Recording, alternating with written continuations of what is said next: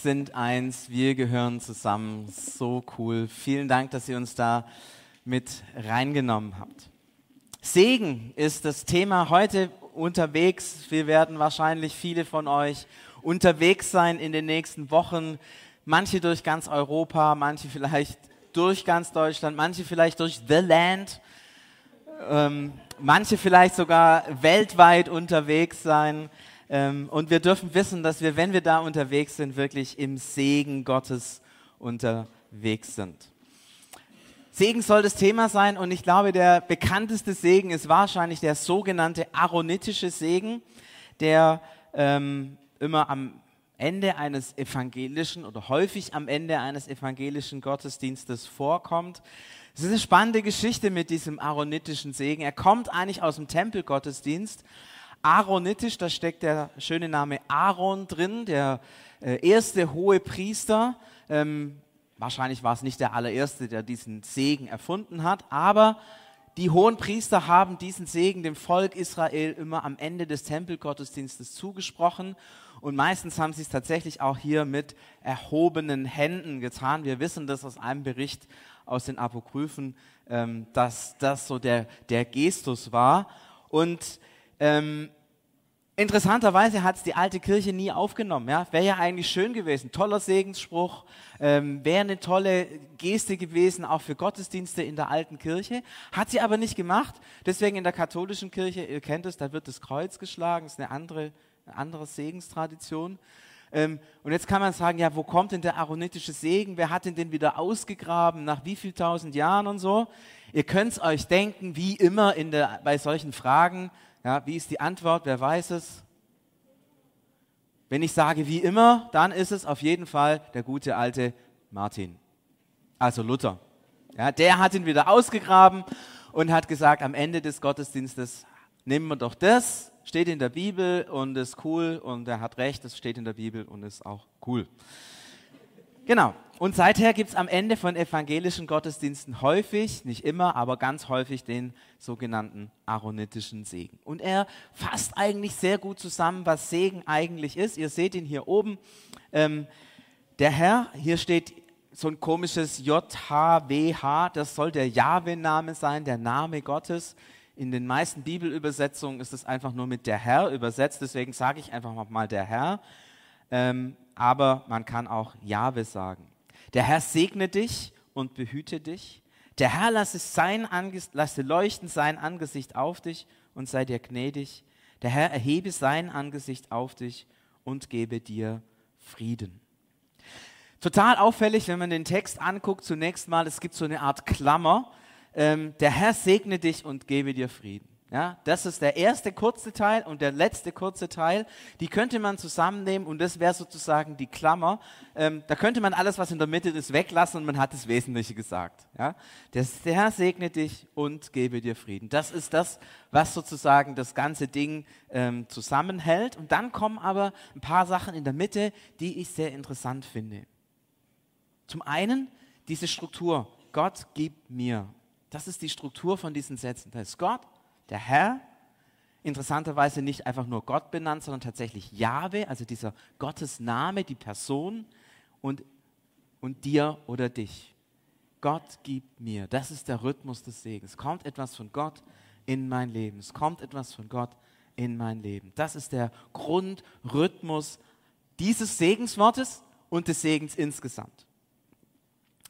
Und was sagt das inhaltlich? Das erste, er behütet dich. Behüten ist ganz cool, äh, vor allem wenn man unterwegs ist, Schutz.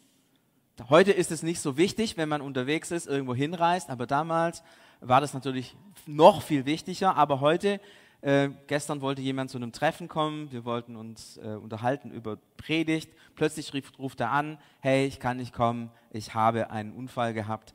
Äh, Benny, äh, Benny Dietl hat einen Fahrradunfall gehabt, ist nicht schlimm gewesen, aber Benny, wenn du uns zuschaust, alles Gute dir ähm, und äh, wir hoffen, dass du bald wieder fit bist. Du bekommst hier einen Spezialapplaus heute für dich. Und wir sind froh, er hat mir geschrieben, dass er zwar im Krankenhaus war, aber scheint alles soweit okay zu sein. Gott hat ihn behütet. Das nächste, Gott lasse sein Angesicht leuchten über dir. Was bedeutet das? Ich weiß nicht, ihr kennt vielleicht die Geschichte von der Königin Esther. Die Königin Esther äh, sollte zum König gehen und dem König sagen, hey, pass mal auf, da äh, wird mein Volk umgebracht, das will ich verhindern. So, Kurzfassung. Ja, ist ein bisschen ausführlicher, aber das war die Kurzfassung. Und ähm, das war gefährlich, weil wenn der König, wenn jemand zum König kommt damals, muss der König seinen, seinen Stab ausstrecken und auf die Person zeigen. Ähm, das heißt willkommen. Und wenn er das nicht macht, dann kommen die Leibwächter vom König und murksen die Person ab. Und das galt auch für eine Königin. Das war gefährlich. So. Und sie kam dann zu dem König, kam da rein, unangemeldet, und dann war es schon spannend, ja, Stab oder nicht. Und als er sie gesehen hat, hat er seinen Stab gehoben. Ich bin willkommen. Und genau das ist es. Genau das ist das, was hier gemeint ist. Sein Angesicht leuchten lassen. Du bist willkommen. Wenn jemand zur Tür reinkommt und, man, und die Person ist willkommen, dann leuchtet das Angesicht. Ja, das kennt ihr wahrscheinlich. Macht die Tür auf, es klingelt, dann steht jemand Nettes draußen, ihr strahlt den an, dann steht äh, der Kaminfeger draußen und denkt, äh, wieder Dreck. Ja, da, da leuchtet euer Angesicht nicht so.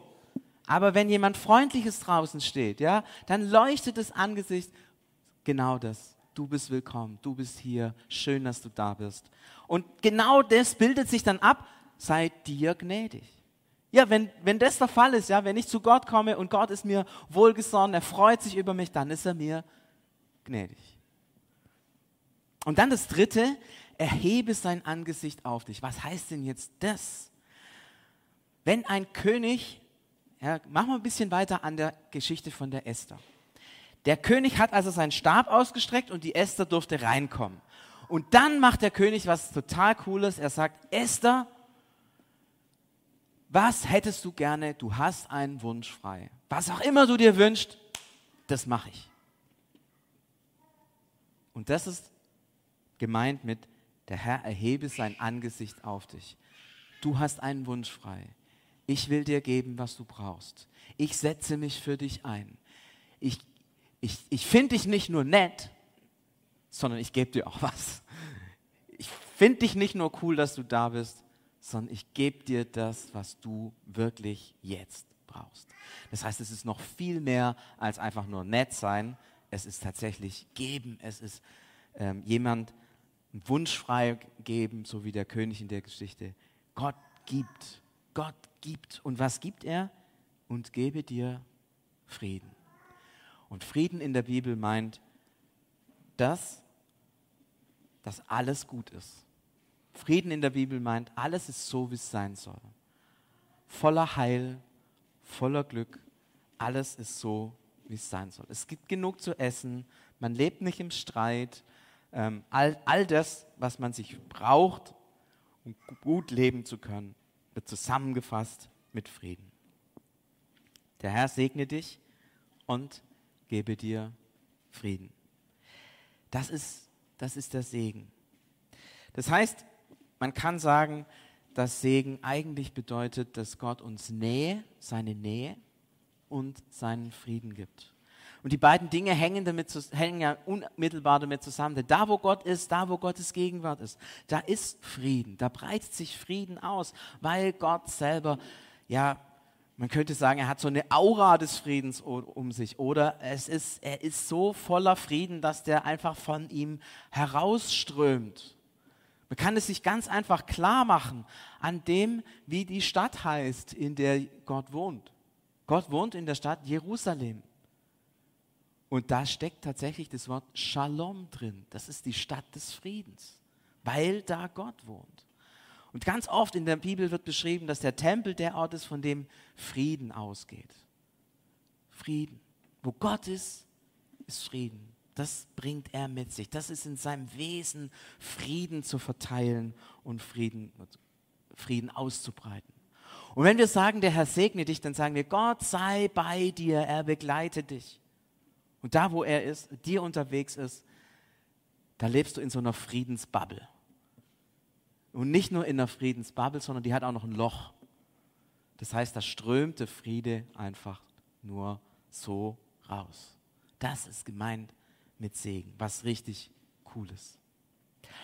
Jetzt wird immer davon geredet, dass der Segen zugesprochen wird.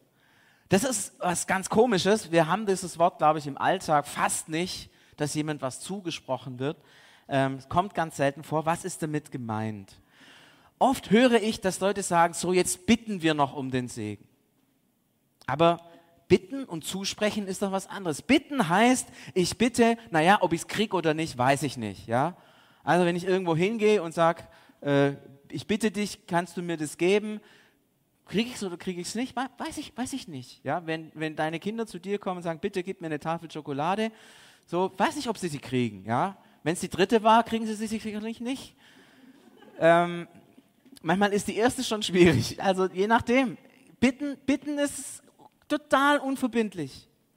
Und bitten würde bedeuten, ja, wir bitten um den Segen und naja, ob wir ihn kriegen oder nicht, wissen wir nicht so ganz genau, aber wir haben einmal darum gebeten. So. Das, ist, das ist eigentlich nicht zusprechen. Zusprechen ist was anderes.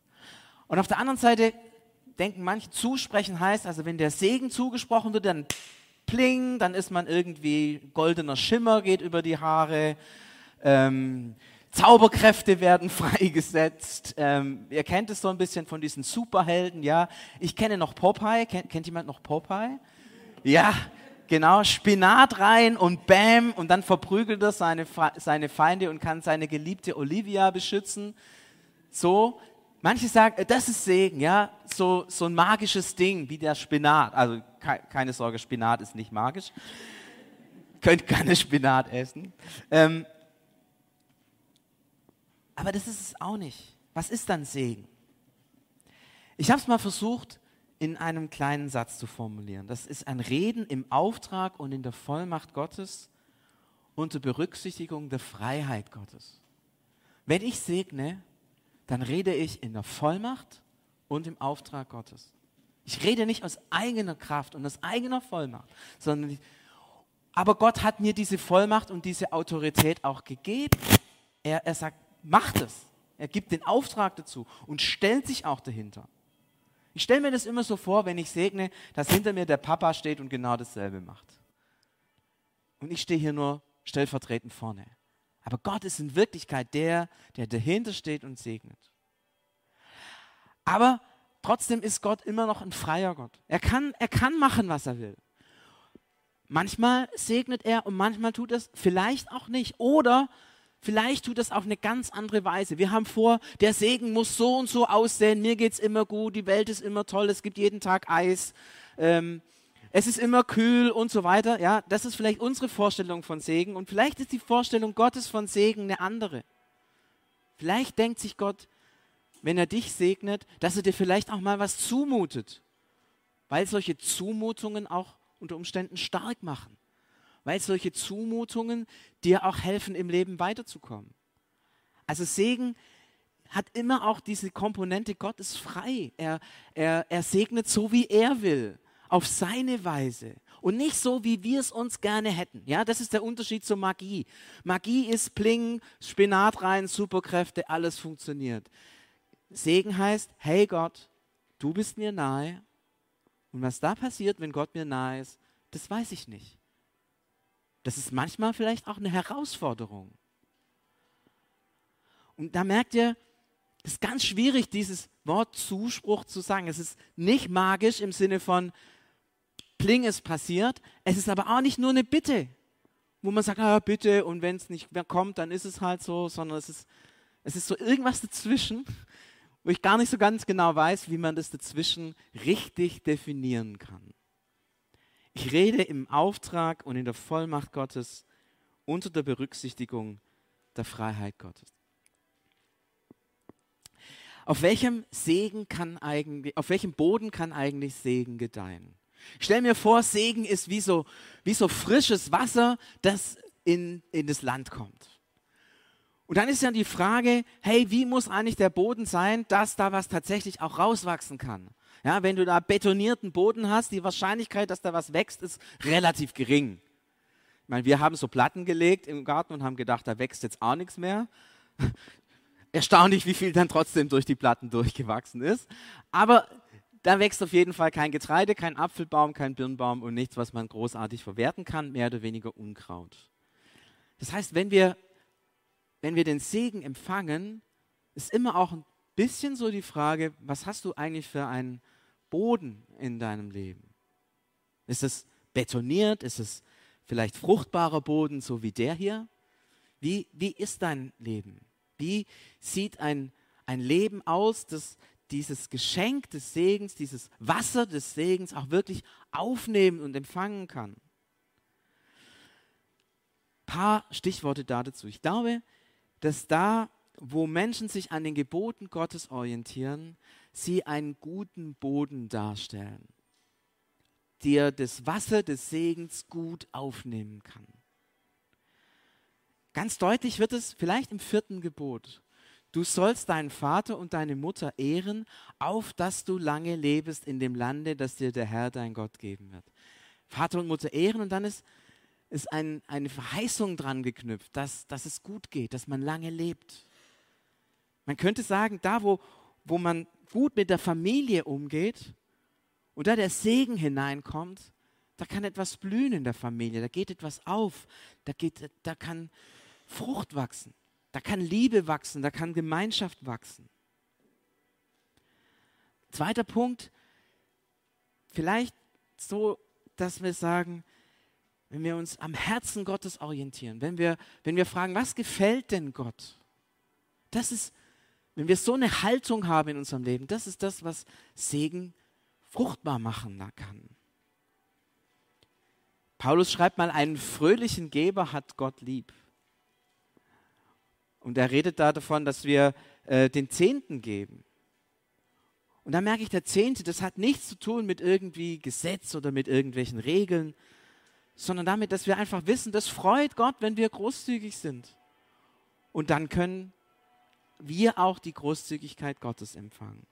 Da, wo wir nah am Herzen Gottes sind, da freut es Gott, auch Segen zur Entfaltung zu bringen.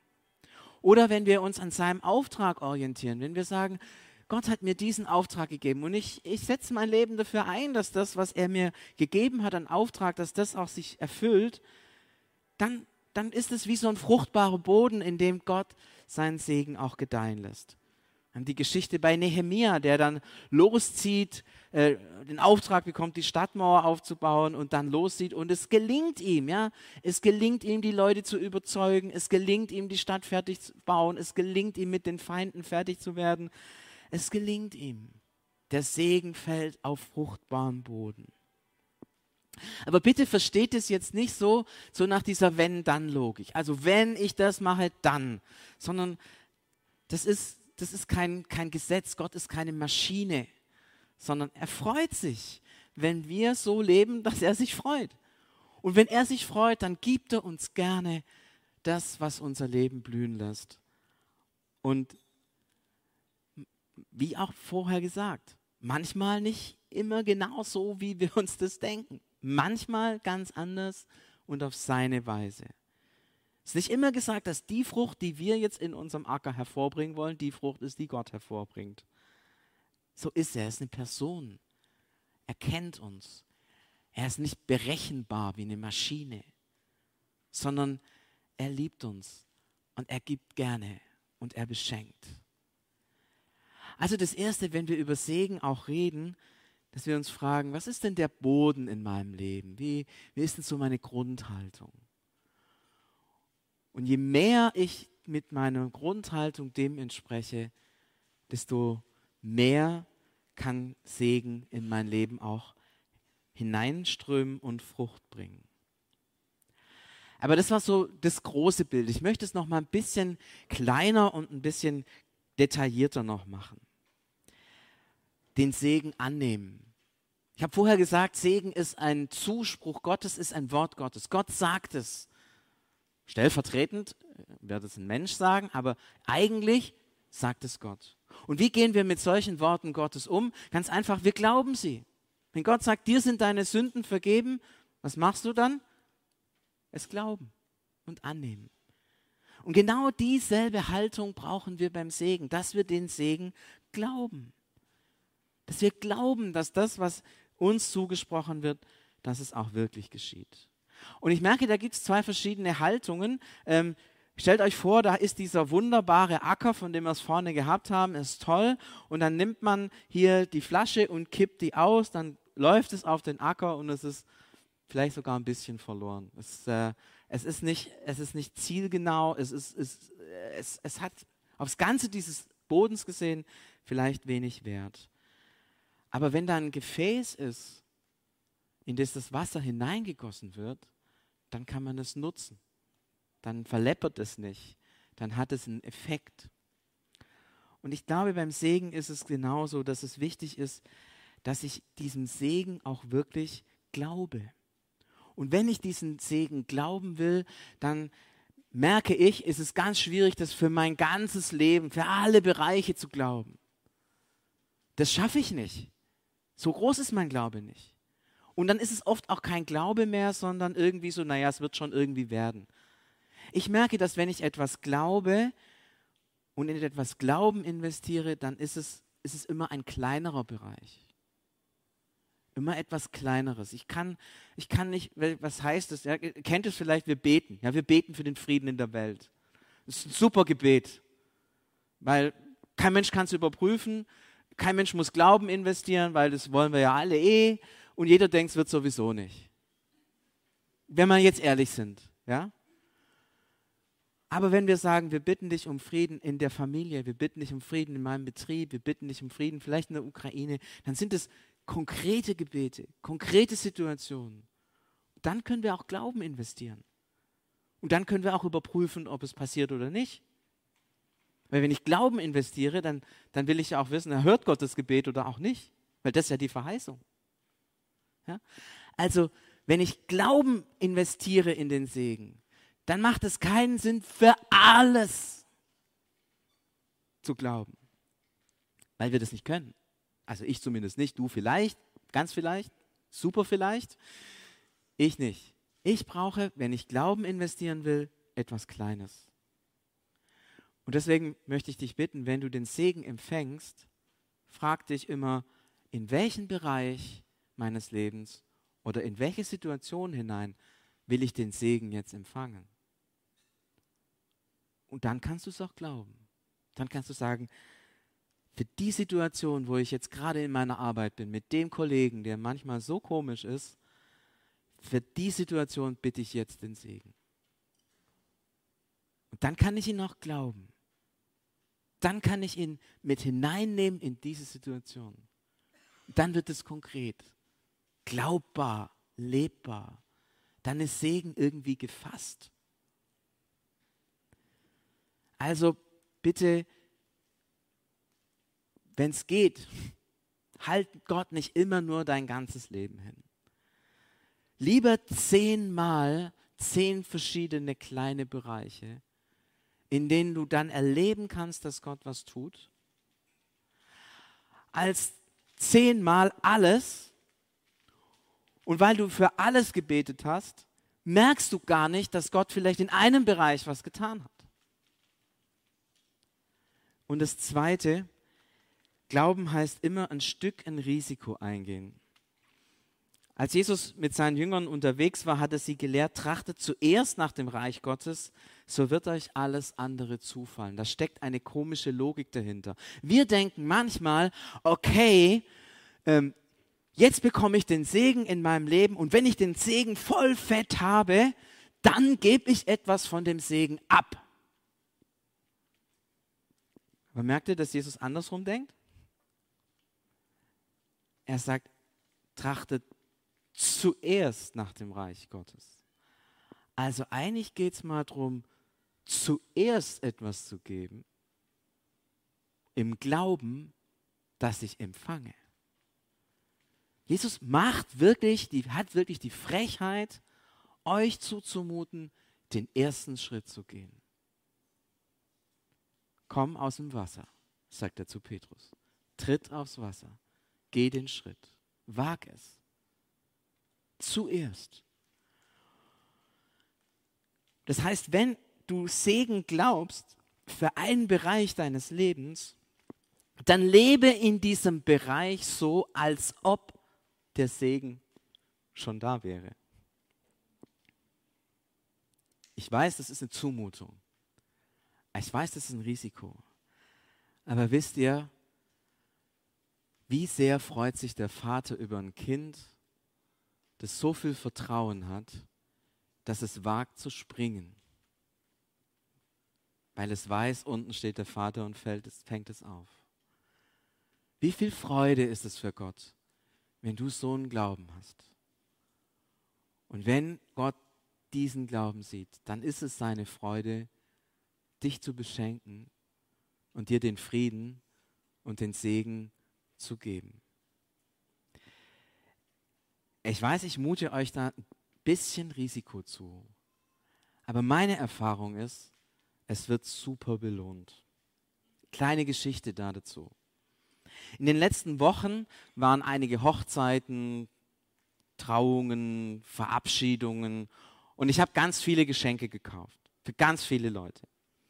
Und irgendwann habe ich gedacht, hey Gott, ich gebe hier ganz schön viel Geld aus für andere Leute. Und es war so, als ob Gott zu mir gesagt hat, das ist schon in Ordnung. Und ich habe gedacht, okay, wenn du denkst. Und ich habe vor einiger Zeit einen Steuerbescheid bekommen per E-Mail und der war ganz gut. Habe ich mich darüber gefreut.